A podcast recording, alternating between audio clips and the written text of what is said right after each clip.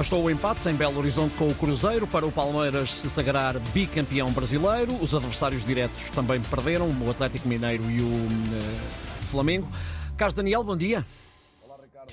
Olá, Carlos. Foi uma caminhada época esta do Palmeiras e de Abel, que esteve a 14 pontos da liderança. Deixa-me, de forma muito simplista, perguntar-te se circunscrever isto a Abel e a Hendrick faz algum sentido.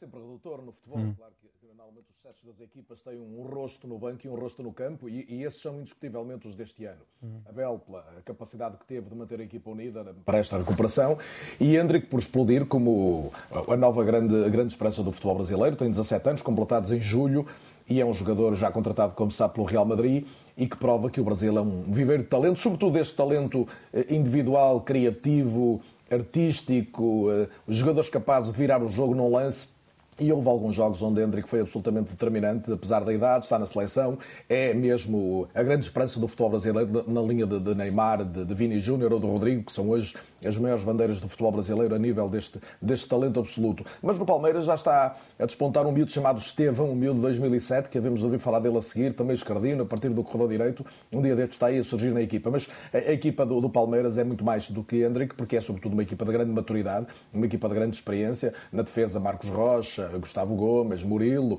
no meio Rafael Veigas, Zé Rafael, todos jogadores muito importantes neste título, Rony na frente também, portanto, a base é uma base que Abel constrói há alguns anos e que lhe permitiu ser sólido, não ser propriamente uma equipa entusiasmante, mas uma equipa muito estrategicamente trabalhada pelo Abel, que é um jogador que tem muito de, de abordagem de, de, jogo a jogo, de plano de jogo específico para cada partida. É, é, pois, um treinador muito astuto desse ponto de vista. Ganhou taças, agora soma um segundo campeonato brasileiro, eh, vai sair provavelmente do Palmeiras, se calhar é o momento certo, porque quando se consegue tanto é difícil eh, voltar a ter um sucesso idêntico, mas sai talvez como o melhor treinador da história do, do, do, do clube de São Paulo, eh, com desde logo duas Libertadores e dois campeonatos brasileiros em três anos, o que é incrível.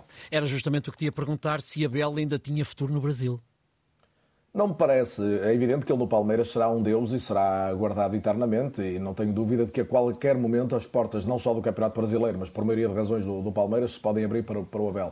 Mas parece-me que nesta altura há, há, dois caminhos. Ou tentar a Europa, e há muitas portas de entrada, Portugal é uma delas, eh, ou tentar uh, países onde se possa pagar muito mais, ao nível do que ele ganha no Brasil, ou mais ainda, no caso do Qatar, da Arábia, e onde seguramente não faltará quem acene a um treinador que, independentemente da abordagem que se possa fazer, do tipo de futebol das suas equipas, é um treinador de resultados e no futebol, no limite, os resultados falam mais alto que tudo o resto. Obrigado, Carlos. Voltamos a encontrar-nos segunda-feira.